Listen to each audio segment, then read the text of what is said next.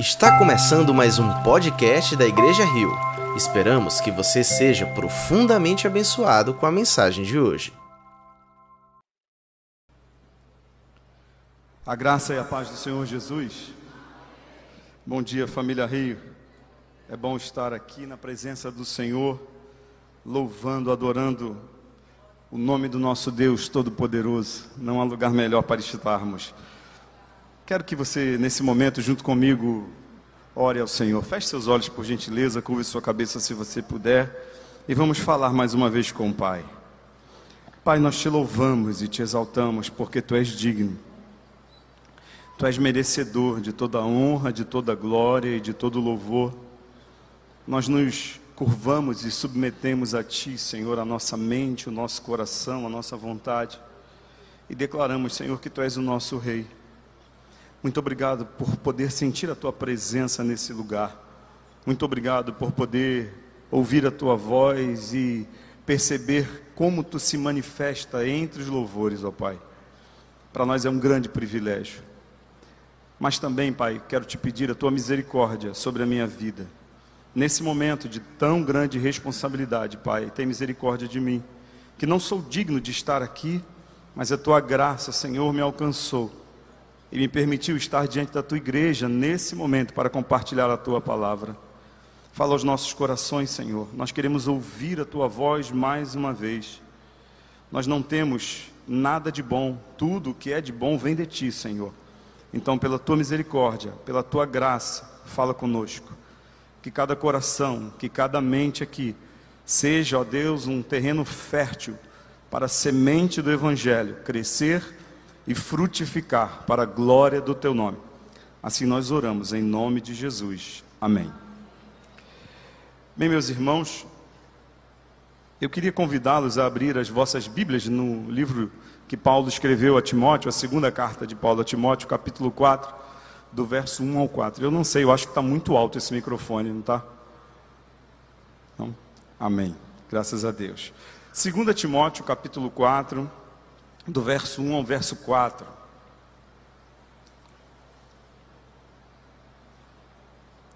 Enquanto vocês estão lendo aí, procurando a Bíblia, ligando, eu lembro que quando a gente era pequeno, quando eu era pequeno, era criança, ia para a escola, e sempre no primeiro dia de aula havia um censo na escola. Eles perguntavam várias coisas para as crianças.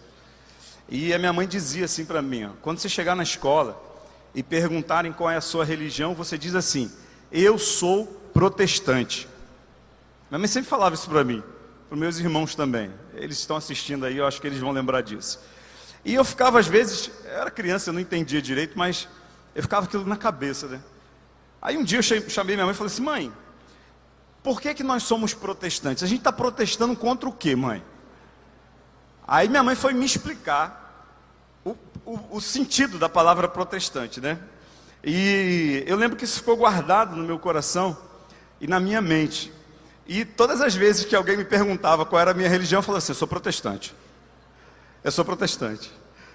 Mas enfim, vamos ler a palavra do Senhor. 2 Timóteo capítulo 4, verso 1 ao verso 4. Na presença de Deus e de Cristo Jesus, que há de julgar os vivos e os mortos por sua manifestação e por seu reino, eu o exorto solenemente: pregue a palavra, esteja preparado a tempo e fora de tempo, repreenda, corrija, exorte com toda a paciência e doutrina, pois virá o tempo em que não suportarão a sã doutrina, ao contrário, sentirão coceira nos ouvidos juntarão mestres para si mesmos, segundo os seus próprios desejos. Eles se recusarão a dar ouvidos à verdade, voltando-se para os mitos. Você, porém, seja moderado em tudo, suporte os sofrimentos, faça a obra de um evangelista, cumpra plenamente o seu ministério.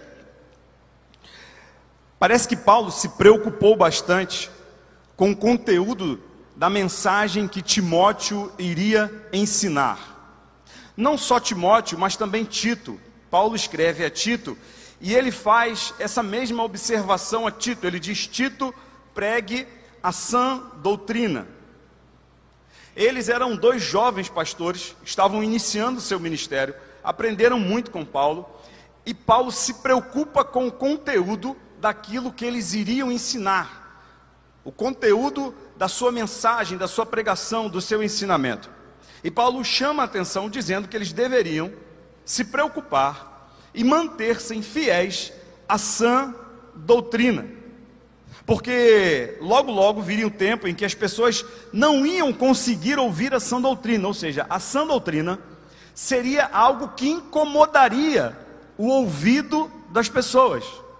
Ouvir a verdade seria algo inconveniente. E Paulo já está dizendo isso aqui há muito tempo atrás. Então, essas pessoas a que Paulo está se referindo deveriam, que é, Paulo, que é Timóteo, Tito e outros pastores, deveriam manter-se íntegros e fiéis na mensagem, na pregação, porque em algum tempo, e esse tempo chegou muito rápido, chegou muito depressa, as pessoas não iam mais gostar, não iam mais querer ouvir essa doutrina. Ou seja, elas iam chamar líderes, mestres, conforme os seus próprios desejos. Iam constituir para si pregadores, pastores, professores que falariam apenas o que as pessoas gostariam de ouvir, gostariam de receber. Esse não é o Evangelho, essa não é a mensagem de Cristo, essa não é a sã doutrina. Bem, Pedro diz isso que nós somos a geração eleita, o sacerdócio real, o povo exclusivo de Deus, para anunciar as grandezas daquele que nos chamou das trevas para a luz. Ou seja, Pedro diz que nós somos os responsáveis em anunciar essa verdade, em anunciar essa doutrina verdadeira, essa doutrina sadia. Paulo também diz ao próprio Timóteo, no capítulo, no, na primeira carta, que a igreja era responsável, porque a igreja de Cristo, ela é coluna e firmeza da verdade. Então Paulo enfatiza que Timóteo deveria se preocupar com a doutrina verdadeira, porque a igreja era responsável em comunicar essa doutrina verdadeira. Então, o que nós vemos aqui é que a igreja tem uma responsabilidade, nós crentes em Cristo Jesus, temos a responsabilidade de anunciar o caráter de Deus, de fazer o caráter de Deus conhecido através da doutrina verdadeira, da sã doutrina, da doutrina sadia. Bem, quando a gente fala em doutrina, a gente logo pensa que são aqueles compêndios teológicos que a gente precisa ir para uma sala de aula para aprender sobre a doutrina teológica. Não, não. Paulo está querendo dizer aqui que essa doutrina ela é conhecida, mas ela também é prática. Paulo está dizendo aqui que essa doutrina ela lida diretamente com o nosso dia a dia, com aquilo que nós fazemos e com aquilo que nós cremos. Porque a nossa fé, ela precisa estar alicerçada, estar fundamentada na doutrina verdadeira, na doutrina sadia. Bem, se a gente precisa entender isso, a gente precisa entender a razão pela qual nós precisamos falar da sã doutrina. Nós precisamos falar da sã doutrina porque existem falsas doutrinas. Existem doutrinas doentes, existem doutrinas erradas que têm invadido várias igrejas. Eu não posso falar de todas elas porque eu não tenho tempo. Até porque, quando a gente estuda, eu já falei isso aqui algumas vezes, quando a gente estuda sobre algo, para saber se aquilo é verdadeiro ou não, a gente não estuda o falso. Nenhum perito é perito naquilo que é falso, ele é perito naquilo que é verdadeiro. Porque quando ele é perito naquilo que é verdadeiro, ele consegue reconhecer com facilidade tudo o que é falso. Ou seja, quando nós conhecemos a doutrina de Deus, a doutrina verdadeira, a doutrina apostólica, com facilidade nós identificamos qualquer outra que não seja. Então, a segunda razão importante para a gente aprender essa doutrina é justamente isso: para a gente discernir o que é certo e o que é errado. para discernir o que é verdadeiro do que é falso, para discernir o que é sadio do que é doente. Tem muita gente sendo enganada, dizendo professar uma fé em Deus e tem tudo menos Deus. Dizendo conhecer o Deus vivo, o Deus poderoso, e não é o Deus vivo e o Deus poderoso. Não é a doutrina dos apóstolos, na qual a igreja de Cristo está fundamentada. E a gente precisa entender essa sã doutrina. Tá, então você deve me perguntar: o que é essa sã doutrina? Bem, deixa eu voltar que eu falei no início do culto. Eu falei que quando eu era pequeno, minha mãe dizia para a gente falar que a gente era protestante, se alguém perguntasse a nossa religião. Pois bem, amanhã, dia 31 de outubro, nós estamos comemorando 503 anos da reforma protestante. Parece que esse tema foi embaçado pela política, Parece que esse tema foi embaçado pelos discursos polarizados dos candidatos e até mesmo pelas igrejas que se esqueceram de falar da reforma porque estavam muito preocupadas em falar da política e enaltecer seus candidatos. Hoje eu quero com você relembrar a sã doutrina, os cinco pilares que moveram a reforma protestante e que ainda sustentam a nossa fé. Hoje eu quero falar sobre as cinco solas. Hoje eu quero falar para você sobre a doutrina dos apóstolos, o fundamento dos apóstolos. Hoje eu quero compartilhar com você a síntese do evangelho da salvação. Porque a reforma foi um movimento criado pelo Espírito Santo de Deus para destruir uma falsa doutrina que estava sendo, estava impregnando as igrejas. Estava dizendo que a salvação ela era obtida por Jesus e mais alguma coisa. Estava acrescentando à nossa fé algo que não era de Deus, e tudo aquilo que é acrescentado à fé não é de Deus. Estava acrescentando ensinamentos que eram ensinamentos demoníacos, do diabo, para descaracterizar o verdadeiro evangelho, a verdadeira salvação. E o movimento da reforma foi um movimento diretamente relacionado à salvação nada mais obscuro por parte do inimigo do que ofuscar, do que embaçar, do que fazer com que as pessoas não entendam o que é a salvação, não dependam da graça de Deus, não dependam do amor e do sacrifício de Jesus Cristo. Então, a reforma é um grande movimento levantado pelo Espírito Santo que moveu homens e mulheres na Idade Média com o objetivo de trazer a igreja novamente para o centro da doutrina cristã, da doutrina verdadeira. E nada mais urgente hoje do que falar sobre a doutrina dos apóstolos, sobre a doutrina verdadeira. Amanhã nós estaremos celebrando esses 503 anos. E esse legado permanece até hoje. Em uma época em que a igreja estava se perdendo, Deus levanta homens e mulheres cheios do Espírito Santo, capazes de refutar os ensinos diabólicos, demoníacos, que estavam deturpando a fé cristã.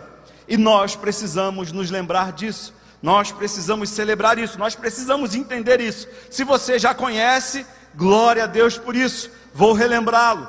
Se você ainda não conhece, glória a Deus, hoje você vai conhecer as cinco solas, a base da nossa fé, o resumo daquilo que Deus fez para nos salvar. Todo, toda a reforma protestante está baseada nesses cinco fundamentos. Primeiro deles, sola escritura, ou seja, somente a escritura. Irmãos, nós não precisamos de nada além das Escrituras para conhecer a Deus. Tudo o que de Deus se pode conhecer, o seu eterno poder, a sua majestade, a sua glória, o seu plano salvífico, está revelado nas Escrituras. A Bíblia Sagrada é o ápice da revelação de Deus para nós. É claro que Deus é muito maior, mas o que nós precisamos conhecer, o conhecimento que cada um de nós precisa ter, está diretamente revelado na palavra de Deus. Jesus disse para os fariseus: Vocês estudam as Escrituras porque vocês pensam que estudando vocês vão alcançar a vida eterna. Pois bem, as Escrituras de mim testificam. Jesus disse isso. O texto bíblico que os escribas, que os sacerdotes estudavam, testificavam acerca de Jesus. Ou seja, a palavra de Deus testifica acerca de Jesus, aponta para Jesus. A Bíblia sozinha ensina tudo o que é necessário para a gente aprender o que é pecado e aprender o que é salvação. A Bíblia, ela é o padrão de comportamento que nos ensina como nós devemos nos comportar. A Bíblia é o modelo de vida que Deus deixou registrado para que eu e você pudéssemos ter o um entendimento dele. Por mais profunda, sobrenatural que seja qualquer experiência, nenhuma experiência espiritual sobrepõe a palavra de Deus. Lá em Hebreus diz que Deus falou antigamente aos pais pelos profetas e a nós falou-nos pelo seu filho, o qual constituiu herdeiro de todas as coisas. Esse termo significa herdeiro, que Jesus ele herda todas as profecias e nele se cumprem todas as profecias. Acerca do plano de Deus para o homem. Jesus é a plenitude da revelação de Deus. Por isso que João capítulo 1 ele diz: "E o verbo se fez carne e habitou entre nós, e vimos a sua glória como a glória do unigênito do Pai, cheio de graça e de verdade. No princípio era o Verbo, o Verbo estava com Deus e o Verbo era Deus. Jesus manifesta em si mesmo toda a revelação de Deus. Então, nós temos na Bíblia tudo o que nos é suficiente para crermos em Cristo Jesus. Deus não se contradiz, Deus não se revela diferente da revelação que está na Bíblia. O Espírito Santo não traz nenhuma experiência diferente da experiência que está na Bíblia, porque a Bíblia é a palavra de Deus, e Deus não pode se contradizer. Então, por maior que seja, por melhor que seja, por mais estratosférica que seja qualquer experiência sobrenatural que alguém possa ter, ela tem que estar submetida à palavra de Deus. Porque imagina, se Deus decide se revelar para cada pessoa de uma forma diferente. Para que a Bíblia? Cada um ia seguir uma ideia. E é isso que a gente está vendo hoje. É isso que a gente vê hoje. Cada louco criando mestres para si mesmos. Pervertendo a sã doutrina. Não, Deus disse que agora é assim. O Espírito Santo me revelou que a partir desse momento vai ser assim. Se não tiver na Bíblia, isso é conversa fiada. Isso é papo furado. Isso é história, balela. Os crentes de Bereia, eles tinham uma característica, lá no livro de Atos você vai ver isso, que os crentes de Bereia, eles tinham uma característica que os distinguia dos demais. Todo mundo que chegava pregando o evangelho lá para eles, eles iam examinar aonde? Nas escrituras. Eles iam ver se aquilo que estavam pregando era o que estava na palavra. Por quê? Se estivesse na palavra, pode aceitar, é válido. Porque qualquer experiência, qualquer ensinamento, qualquer doutrina que esteja fora da palavra, Paulo diz que se um outro anjo aparecer e pregar um evangelho diferente desse que eu tenho anunciado, que seja o que? Maldito. Paulo disse isso lá no livro de Gálatas, capítulo 1, verso 9. Está escrito. Então os crentes bereanos, eles analisavam o que estava sendo ensinado, o que estava sendo pregado, para ver se aquele contexto estava de acordo com a palavra, porque se não estiver de acordo com a palavra, não é de Deus. E parece que o ser humano tem um comichão para ouvir essas besteiras, essas baboseiras, essas idiotices que estão pregando aí fora hoje. O púlpito não é mais o lugar que glorifica a Deus, é o lugar que enaltece o homem. O púlpito não é mais o lugar onde o evangelho verdadeiro é pregado, uma história é pregada, um testemunho é pregado e você vê tudo no testemunho, menos Jesus. Você vê tanta asneira sendo falada que chega a embrulhar o estômago, dá nojo. porque se esqueceram da Escritura. Não existe credo, não existe concílio, não existe tratado teológico, não existe nada que possa constranger o crente, a não ser a palavra de Deus. Não existe nenhum discurso de nenhum líder que consiga convencer alguém, é só a palavra de Deus. Somente a Escritura é a autoridade final para revelar e definir o Evangelho de Jesus Cristo. É a plenitude do conhecimento, é a plenitude do saber. A entrega dos apóstolos acerca do Evangelho é final, é decisiva. Não tem uma outra revelação. Ah, não, porque nesse tempo agora Deus vai revelar. Não, não tem. Isso é heresia. Apostasia. Quem está falando isso é apóstata. Não, vai, não tem mais nada para ser revelado. Tudo o que tinha que ser revelado está na palavra. Ela é suficiente, inerrante, única regra de fé e prática do cristão. Somente a Escritura. Não dá para acrescentar nada. A escritura e o livro, a escritura e não, é só a escritura.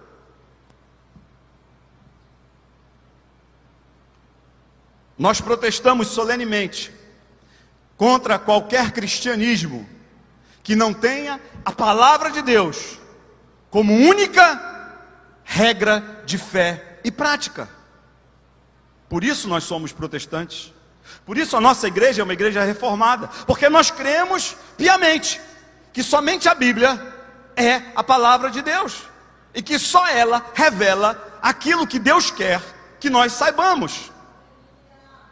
É claro, irmãos, por favor, entendam o que eu estou dizendo. Eu não estou dizendo que tudo o que se conhece ou se pode conhecer de Deus está na Bíblia, porque o próprio Senhor Jesus disse que há muito mais coisas. No final do Evangelho de João, você vai ver essa declaração. João diz que Jesus fez muitas outras coisas, mas para que nós creiamos, isso nos foi revelado. Deus é infinito, a Bíblia seria pequena para conter tudo que Deus é. Mas tudo que a gente precisa, tudo que nos é necessário de conhecimento está na palavra de Deus. Somente a Escritura. Somente a fé, sola fide, Segunda sola. Por meio da fé somente. Veja o que Romanos diz: Concluímos, pois, que todo homem é justificado pela fé sem as obras da lei. É fé, não é obras.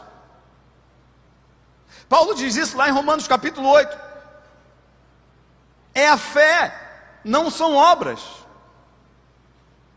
é crer, não fazer. E por quê? É porque a fé é o modo como nós recebemos o dom da justificação. Creia nisso. E às vezes a gente faz uma confusão entre perdão e justificação. Deixa eu explicar para você o que é perdão e o que é justificação. Eu pequei, você também pecou, não foi privilégio meu, você também pecou. E Deus nos perdoou. Ou seja, o preço do nosso pecado, cometido hoje e cometido para trás, foi pago por Jesus. Ele pagou o preço. Quando Jesus morre na cruz, ele encerra a nossa dívida. Tá. E justificação? Justificação é o crédito. É como se Deus colocasse na nossa conta um crédito e dissesse assim: não, eu te perdoei, te perdoo e vou te perdoar. Nós não somos justos, Ele nos declara justos. Ele nos justificou pelo seu sangue. Ou seja, o pecado que eu cometerei foi pago por Cristo na cruz do Calvário. É um crédito.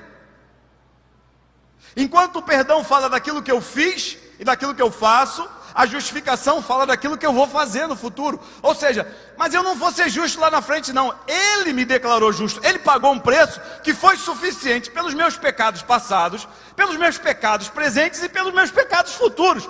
Isso não significa que eu tenho um salvo-conduto para pecar. Isso significa que o amor dele é tão grande, tão grande, mas tão grande que é capaz de perdoar aquilo que eu ainda vou fazer. Essa é a justificação. E por que que a reforma fala sobre a fé somente? Porque as pessoas estavam acreditando que você não precisava crer somente, você precisava crer e fazer alguma coisa.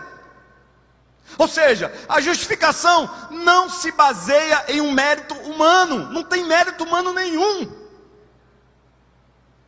Não é o que eu faço, porque eu sou bonzinho, que eu serei justificado. Não, foi o sacrifício dele que me justificou.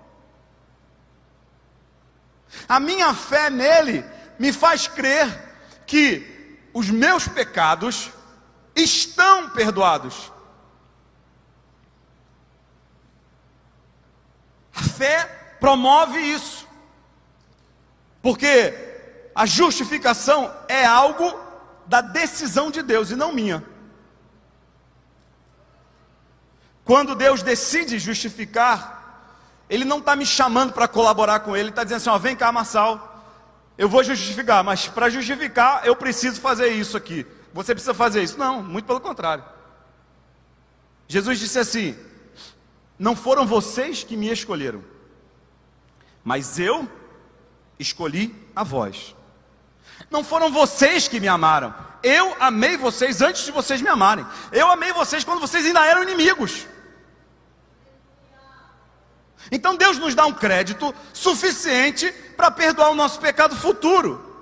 E qual é a nossa participação? Nenhuma. Porque uma decisão é um ato exclusivo da soberania, da bondade, da graça e do amor de Deus. O que que a fé faz? A fé me move a crer.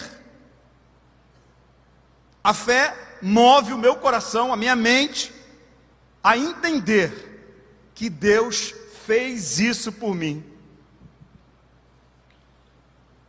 Trata-se da decisão humana em reconhecer a sua incapacidade de ser justo, de ser bom.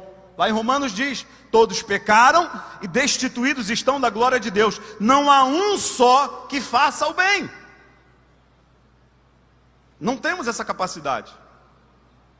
E o que se pregava na época da reforma, na Idade Média, é que você poderia co contribuir com Deus para a sua salvação. E se nós pudéssemos fazer isso, nós estaríamos arruinados, condenados, porque nós somos incapazes, fracos, inconstantes. Não temos condição sequer nem de manter a nossa fidelidade a Deus, quanto mais manter a nossa salvação. se dependesse de nós, continuaríamos condenados, mas por uma decisão dele, ele nos justificou. Então, para você se apropriar disso, basta crer que o sacrifício dele é suficiente. Sola fide. Somente a fé. Somente a fé. Terceira sola sola gratia, somente pela graça. Fé e graça andam juntas. Graça faz tudo e nós não fazemos nada. É o dom gratuito de Deus que Deus nos dá. Porque Ele dá, porque Ele é amoroso, porque Ele é bondoso, porque na sua essência Ele nos ama. Nós não fomos escolhidos porque somos bonzinhos, porque Deus olhou para a gente e disse assim: Ah, você é bonzinho. Não, é graça. Não merecemos, ninguém merece a graça de Deus, nenhum ser humano merece a graça de Deus. E não há aqui nenhum tipo de orgulho, Porque se somos imerecedores e mesmo assim fomos contemplados, fomos agraciados, mais uma vez, não há mérito humano algum. Veja que o esforço da salvação todo está concentrado em Deus. Não é um esforço humano, é um esforço de Deus. É Ele quem vai até o encontro do pecador. Jesus disse assim: Olha, ninguém está tirando a minha vida, não. Eu estou entregando a minha vida para tomá-la de volta. Ou seja, a decisão é exclusiva dele. A decisão é única e exclusiva de Deus. Jonas capítulo 2, verso 9. Jonas diz assim: depois que ele passa lá pelo ventre do peixe e que ele consegue sair, ele diz assim: a salvação pertence ao Senhor. Não tem mérito nosso, não, é tudo dele. E aí, lá em Apocalipse, capítulo 7, João vai dizer a mesma coisa: que a salvação pertence ao Senhor nosso Deus e ao Cordeiro. A salvação é dele. Deus, o homem não tem a salvação. A salvação é um presente, é uma dádiva dada por Deus. É algo que Deus concede. E o que a gente via naquela época e está vendo hoje de novo a comercialização da fé, como se a gente tivesse condições de comprar alguma coisa de Deus, de comprar a graça de Deus, como se a gente tivesse condições de barganhar com Deus a nossa salvação. O mérito humano, o esforço humano, a capacidade humana não serve para nada. Paulo disse que a justiça dele era trapo de imundícia, era podre diante de Deus. E novamente a fé tem sido comercializada, está se intensificando isso. Se você ligar YouTube, você bota lá que você vai ver de monte as, as asneiras, as besteiras teológicas que estão pregando, e muita gente cego, cego, está seguindo isso. Não entende que Deus amou o mundo de tal maneira que deu, Ele deu o Filho dele. Não foi a gente que pediu, não foi a gente que correu atrás, não, foi, ele deu. A espontaneidade de Deus e o amor dele o inclinou para entregar o seu filho por nós na cruz do Calvário. E qualquer doutrina que seja pregada contrária a isso, não vem de Deus, vem do diabo. Porque a graça é um favor que nós não merecemos. A salvação em qualquer sentido, em qualquer aspecto, em qualquer área, não é uma obra humana. Por isso que a gente às vezes fala, ah, quando eu aceitei Jesus, besteira. Foi Ele que aceitou a gente. Quando eu me decidi por nada, bobagem, foi Ele que decidiu salvar a gente. Então não é uma obra humana, método, técnica para salvar, não, você faz assim. Não, você pode fazer o que você quiser. Quem salva é o Espírito Santo de Deus, porque é o Espírito Santo que convence o homem do pecado, da justiça e do juízo. Isso é dobra de Deus. E Paulo diz isso com muita categoria lá em Efésios. Ele diz assim, ó: pois vocês são salvos pela graça mediante a fé. Isso não vem de vós, é dom de Deus, não vem das obras para que ninguém se glorie. Para que ninguém se, exalte achando que é melhor do que o outro. Não, não tem ninguém melhor do que ninguém. A graça nivela a todos de igual modo. Somos todos iguais diante de Deus. A graça faz isso conosco. Em Efésios capítulo 2, verso 4, Paulo diz assim: Todavia, Deus que é rico em misericórdia, pelo grande amor com que nos amou, deu-nos vida com Cristo, quando ainda estávamos mortos em transgressões, pela graça vocês são salvos. Mas tem muito crente aí achando que é especial, achando que é mais importante, achando que é melhor do que o outro só porque foi escolhido, só porque foi salvo. Aí Paulo diz assim: pobre de mim, miserável, Dos pecadores eu sou o principal. Foi Paulo que disse isso. Salvação pertence a Deus. Não está no nosso controle, não está no nosso poder, não está sob a nossa autoridade. Quando o povo de Israel saiu do Egito, e aí eles começaram a se orgulhar. Né? Primeiro que foi um processo ali meio complicado, porque uma hora o povo, é, outra hora, eita, vão morrer, agora. E, mas não sabia o que queria, né? Festejava e ficava com medo, festejava e ficava com medo. Mas quando o exército de faraó é destruído no Mar Vermelho, que eles conseguem chegar a pé enxuto do outro lado, aí os homens, o ser humano mortal, começa a se gloriar, achando que ele tinha algum valor. Aí Deus usa Moisés e diz assim: ó, Foi eu que salvei vocês. A salvação é minha. Foi eu que tirei vocês do Egito. A salvação pertence a Deus. Por isso que a gente tem que tomar cuidado com o que a gente fala, né? A gente fica às vezes dizendo, não, fulano vai ser salvo, fulano não vai ser salvo, fulano vai para o céu, fulano vai para o inferno. Se você conhecesse o ladrão da cruz, você diria que ele iria para o inferno. Mas Jesus, o dono da salvação, disse para ele: Hoje mesmo estarás comigo no paraíso, no meu reino. Na, naquele mesmo momento ali, Jesus declarou para ele: Se fosse eu dizer, não, tu não vai não, tu não merece não, tu é malfeitor. É, existe uma diferença entre ladrão e malfeitor.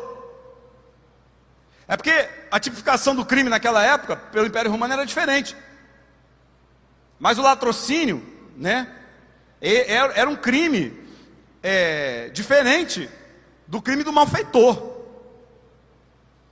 Ou seja, o cara não só roubava, o cara, ele era mau. Ele matava as pessoas, ele fazia coisas terríveis. Tanto é que o texto bíblico ele fala: dois malfeitores. Duas pessoas que faziam mal. Mas a Bíblia diz que onde abundou o pecado, superabundou a graça de Deus. A graça de Deus é maior que a morte. A graça de Deus é maior que a vida. Quando a graça de Deus chega, transforma o coração, transforma a mente, limpa o homem e dá ao homem uma nova vida. Não é mérito humano. Não há nenhum mérito humano nisso. É a graça e somente a graça de Deus. Falar da, da graça implica em falar também na depravação total do homem. O homem caído, ele não tem condições de discernir o que é certo e o que é errado. Ele não é imparcial, muito pelo contrário, ele sempre será parcial para alguma coisa, geralmente para o pecado. A depravação total do homem distanciou o homem de Deus e abalou toda a estrutura criada, tudo aquilo que Deus criou para o homem foi abalado pelo pecado. O ser humano caído não só caiu, como fez com que toda a natureza caísse junto com ele. Fez com que todo o cosmos sofresse. Paulo diz que a terra ela geme ardentemente aguarda a redenção dos filhos de Deus. Até a terra sente isso, tem esse desejo, porque o mundo caído foi influenciado diretamente pelo pecado. E somente a graça de Deus é capaz de salvar o homem.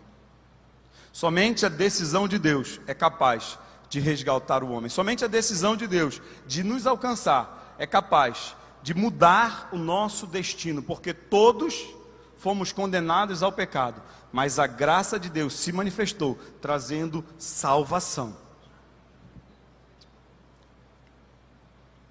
Quarta, sola, solos Cristos.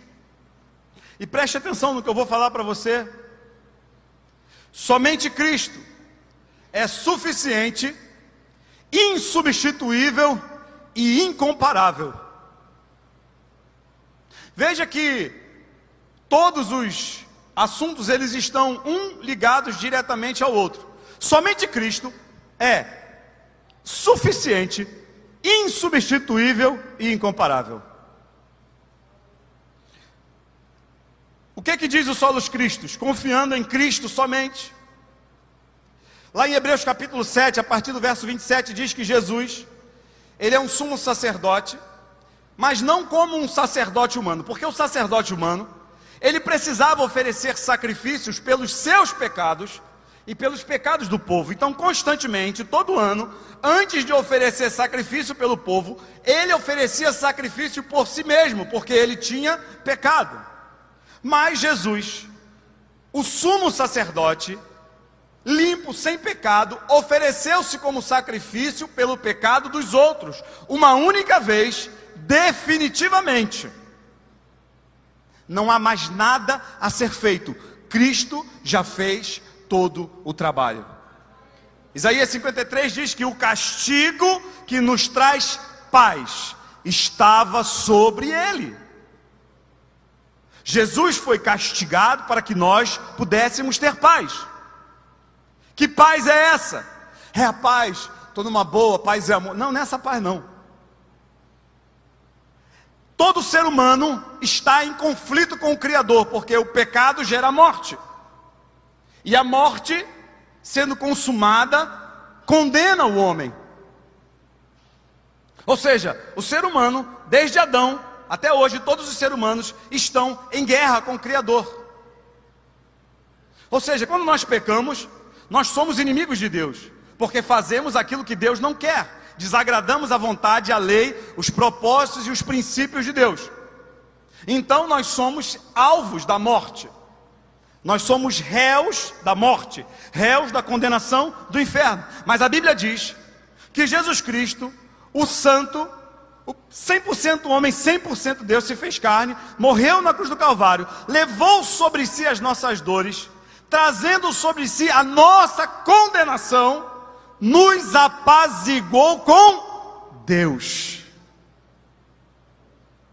Não é só paz aqui na terra, é paz com Deus. O castigo que nos traz a paz, paz com Deus. Porque naturalmente nós somos inimigos de Deus, mas o sacrifício de Jesus fez as pazes com Deus. Quando Deus nos olha, ele não olha para nós, ele nos olha através de Jesus. Ele vê que o preço já foi pago, ou seja, a ira de Deus contra o pecado foi despejada em Jesus. Lá em Isaías 53 diz: A Deus agradou fazê-lo enfermar. Ou seja, a Deus agradou moê-lo, agradou a Deus sacrificar o seu próprio filho. Por isso que quando João Batista vê Jesus, ele diz: Eis o Cordeiro de Deus. Quem era o Cordeiro? Cordeiro era o animal que era sacrificado pelo pecado do povo. Aí João Batista faz uma das maiores afirmações: Eis o Cordeiro de Deus que tira o pecado do mundo. Paz com Deus. Pelo seu sangue, Jesus estabeleceu a paz com Deus. Pelo sangue puro, imaculado, pelo sangue carmesim, Jesus nos concede a paz com Deus. Por isso, Deus não é mais nosso inimigo. Por isso, não há nenhuma condenação para os que estão em Cristo Jesus. Porque nós temos paz com Ele.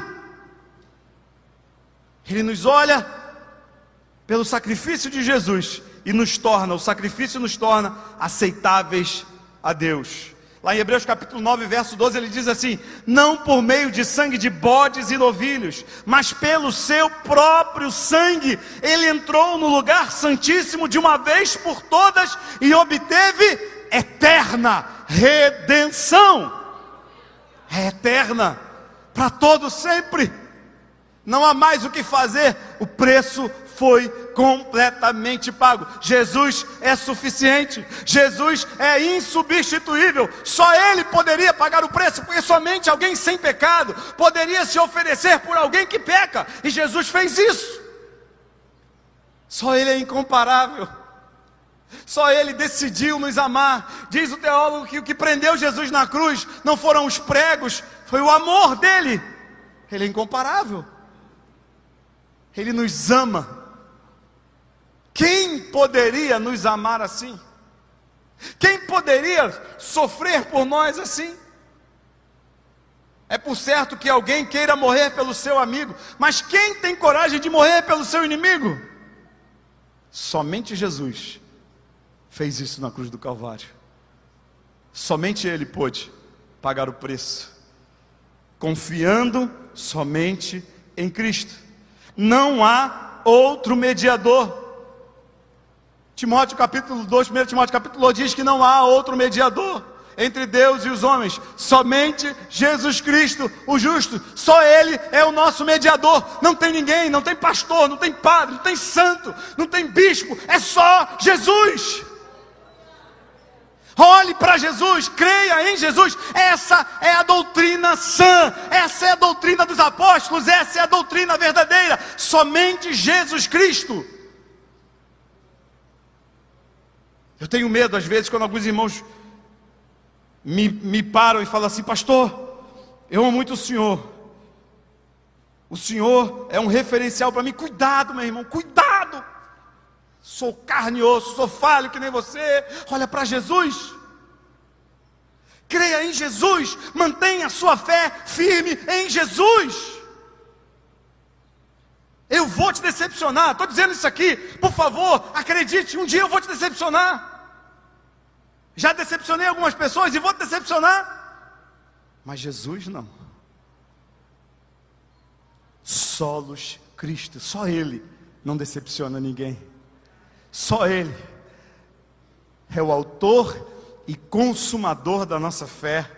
Só Ele é o, o homem 100% fiel. Só Ele é o Emanuel, Deus conosco. Só Ele pode nos ajudar. Só Ele está conosco em todos os momentos, em toda a nossa história. Ele não nos deixa só. Só Ele conhece todas as nossas dores. Só Ele sabe quando você chora, só Ele sabe quando você está alegre, só Ele sabe lá no íntimo, no mais profundo do seu ser, aquilo que lhe aflige. Ele conhece, Ele sabe muito bem. Diz a Bíblia que nós o reputamos como ferido, aflito de Deus, não tinha parecer nem belezura, ele era um homem que os outros desprezavam. Não era belo, era um homem rude, um homem simples porque ele sofreu tudo o que você e eu já sofremos e ainda iremos sofrer. Jesus é o modelo, Jesus é o alvo da nossa fé, somente Jesus. O cristianismo, a nossa fé, gira em torno de Jesus. Toda a palavra de Deus, de Gênesis a Apocalipse, aponta para Jesus. Todos os livros da Bíblia apresentam Jesus. Não são várias histórias, é só uma história, a história de Jesus. Deus redimindo a humanidade. Tudo aponta para Jesus, tudo converge para Jesus. Ele é o princípio e o fim, o primeiro e o derradeiro, e bem-aventurado aqueles que lavam as suas vestiduras no sangue do Cordeiro, para que, para que possam entrar na cidade pelas portas e tenham acesso à árvore da vida, é através dele. Paulo diz: dele, por meio dele e para ele são todas as coisas, glória, pois, seja dada a ele.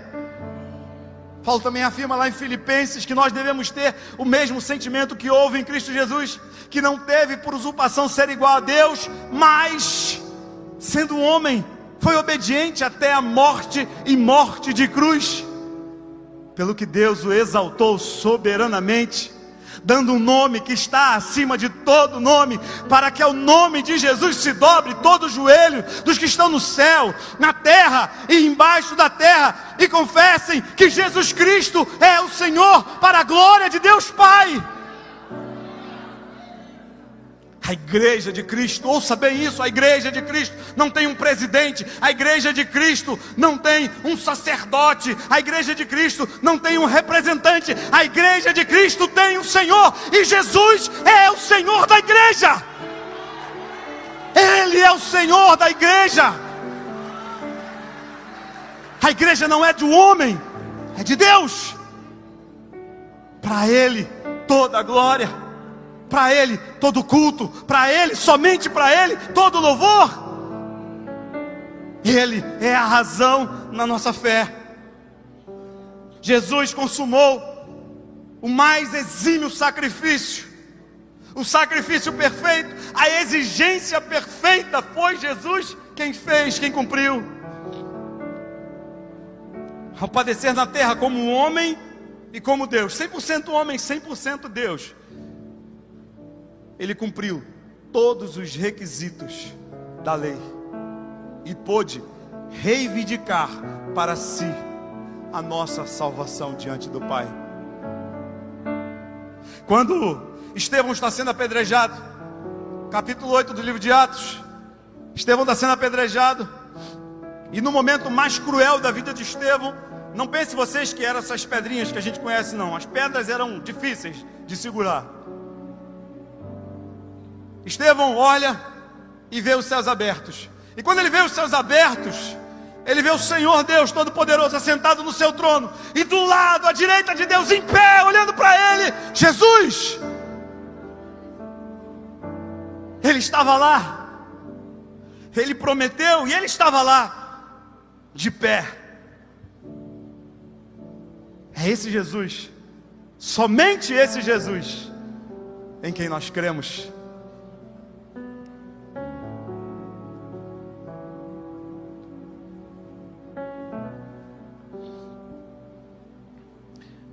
Só lhe deu glória. Glória somente a Deus. Deixa eu falar uma coisa para você. Eu não sei se você entende isso, mas eu quero falar para você. Nós não somos o principal motivo da morte de Jesus. Não somos. Tem muita gente dizendo aí que nós somos o centro. Tem muita gente dizendo por aí que o ser humano é o motivo. Tem muita gente contando uma doutrina diabólica aí, como se o homem fosse o centro de todas as coisas e Deus estivesse orbitando em volta do homem. Não, não, não, não, não, não. Veja o que Jesus diz Lá em João 17, capítulo 4, versículo 4, ele diz assim: Eu te glorifiquei na terra, completando a obra que tu me deste para fazer. A missão principal de Jesus não era nos salvar, era glorificar a Deus. Não somos o centro. Nunca, jamais seremos. Ele é o centro de todas as coisas. Somos importantes sim, mas quem somos nós? Ele é mais importante. Quando Jesus veio, Jesus falou isso o tempo todo. Eu vim para glorificar o nome do meu Pai. Catecismo de Westminster diz que o objetivo final de todo homem é glorificar a Deus. Por isso que a Bíblia diz lá em Apocalipse, revela que todo joelho se dobrará e toda língua confessará que Jesus Cristo é Senhor, para a glória de Deus Pai. Jesus veio sim, se fez carne, habitou entre nós, viveu como nós, morreu como nós, para a glória de Deus. Jesus sofreu a pior das mortes, para a glória de Deus. Jesus foi sepultado como um homem, para a glória de Deus. Jesus foi julgado como um malfeitor, ele foi julgado pelos romanos, ele foi julgado pelos judeus, para a glória de Deus. Colocaram uma pedra gigantesca, que os homens sozinhos não conseguiam removê-la, para a glória de Deus. Ele foi enterrado num sepulcro que não era dele, porque já havia sido profetizado pelo profeta Isaías há anos atrás, para a glória de Deus. Mas diz a Bíblia que a morte, a morte não conseguiu deter o Filho de Deus, e para a glória de Deus, ele ressuscitou e venceu a morte. Ó oh, morte, onde estás? Onde está a morte, o teu aguilhão? Jesus venceu a morte. Aleluia, para a glória de Deus Pai. O homem não é o centro, Deus é o centro de todas as coisas, é a origem de todas as coisas. Ele é o único que merece, que é digno de receber louvor, honra e glória, toda a adoração. Você compreende isso? Qualquer mensagem que não coloque Deus no centro, que não tenha Jesus como principal motivo, não é evangelho. É mensagem do diabo. Qualquer mensagem que traga o homem como ser mais importante, não vem de Deus, não é a sã doutrina, não é a doutrina dos apóstolos, é doutrina do diabo, doutrina dos homens. Nós negamos completamente que esse lugar, que essa casa, seja um lugar onde homens sejam ovacionados, onde seres humanos mortais, falíveis, corruptíveis e corruptores sejam glorificados. Esse lugar é único e exclusivo para a glória de Deus. A minha vida, a sua vida é para a glória de Deus. Nós fomos criados para glorificar a Deus. Quer na vida, quer na morte. Glória seja dada a Deus, só lhe deu glória. Por mais de 500 anos, crentes reformados e firmes na sua convicção, pregam essa mesma mensagem, a mensagem de Cristo Jesus, o Evangelho do Filho de Deus, a doutrina dos apóstolos. Isso não vai mudar. O Evangelho não está ultrapassado, a palavra não está ultrapassada, a graça não deixou de ser graça, a fé não deixou de ser fé, Jesus não deixou de ser o centro, Deus não deixará de ser glorificado. E por isso nós estamos aqui hoje. Por isso nós estamos aqui, homens e mulheres tementes, fiéis a Deus, morreram para que essa mensagem chegasse até nós íntegra, para que esse testemunho fosse mantido, para que eu e você pudéssemos hoje celebrar, celebrar a doutrina verdadeira, aquela que sustenta a igreja de Cristo Jesus. Fique de pé nesse momento. Hoje, em especial, nós vamos celebrar a ceia do Senhor Jesus. Esse não é um momento qualquer e, por favor, não ache que você apenas vai comer um pãozinho e tomar um suquinho de uva. Não, não. Esse é um momento sobrenatural onde a presença sobrenatural do Deus que recebe toda a glória se manifesta entre nós é um momento de graça, onde nós comunicamos a graça do Filho que nos alcançou quando nós ainda éramos pecadores. Não é um momento qualquer, não é só uma lembrança, é a maior e mais importante de todas as lembranças que nós podemos ter, porque foi pela graça que Ele nos alcançou. Estávamos sujos, perdidos, sem condições nenhuma, mas Ele foi lá, a graça dele nos abraçou e nos resgatou do império das trevas para o Filho. Nele nós somos salvos. Há muito o que relembrar, não podemos esquecer disso. Mas nós só não relembramos essa história que mudou a vida de todos nós e que tem mudado a vida de milhares, milhões de pessoas ao longo dos séculos. nós também celebramos. Ah, nós celebramos. Nós celebramos, porque se você não está disposto a celebrar, você não entendeu.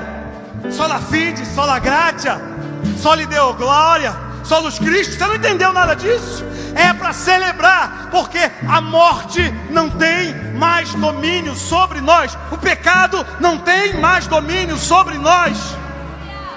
É para celebrar. Esse momento é para celebrar. Que celebração, hein? Qual é a melhor notícia que o homem pode ter, que o ser humano pode ter? Eu fui salvo pela graça de Deus. E aí, o que, é que vai acontecer amanhã? Eu não sei, não faço a ideia. Mas eu tenho certeza que a minha vida está na mão dele. E se minha vida está na mão dele, não preciso me preocupar. Eu estou salvo pelo sangue de Cristo Jesus. Ah, é festa, é dia de festa. Mas nós também hoje reacendemos a esperança. Ah, porque ele disse: Jesus disse, o Jesus que morreu na cruz, que ressuscitou para a glória de Deus, ele disse: Olha, eu não vou mais beber do fruto da vide, até que o faça de novo com vocês no reino de meu Pai. Ah, Ele está esperando, nós estamos esperando, e se você está esperando, celebre, porque em breve, muito em breve, nós estaremos com Ele, cearemos com Ele, e Ele ceará conosco, aleluia, é a nossa certeza, é a nossa certeza. Quem pode participar desse momento? Qualquer um que tenha convicção de que é um pecador, imerecedor da graça de Deus mas que foi alcançado por essa misericórdia e que pela fé crê no sacrifício de Jesus Cristo, crê que não é suficiente, crê que não é capaz, crê que não há mérito nenhum sobre a sua vida, mas você rendido se entrega às mãos do Criador e diz: Senhor, não sou merecedor, mas a tua graça me basta, Senhor. Se você crê nisso, pode participar por gentileza, irmãos, podem servir os elementos da ceia. Se você foi abençoado por essa mensagem, compartilhe com alguém, para que de pessoa em pessoa alcancemos a cidade inteira.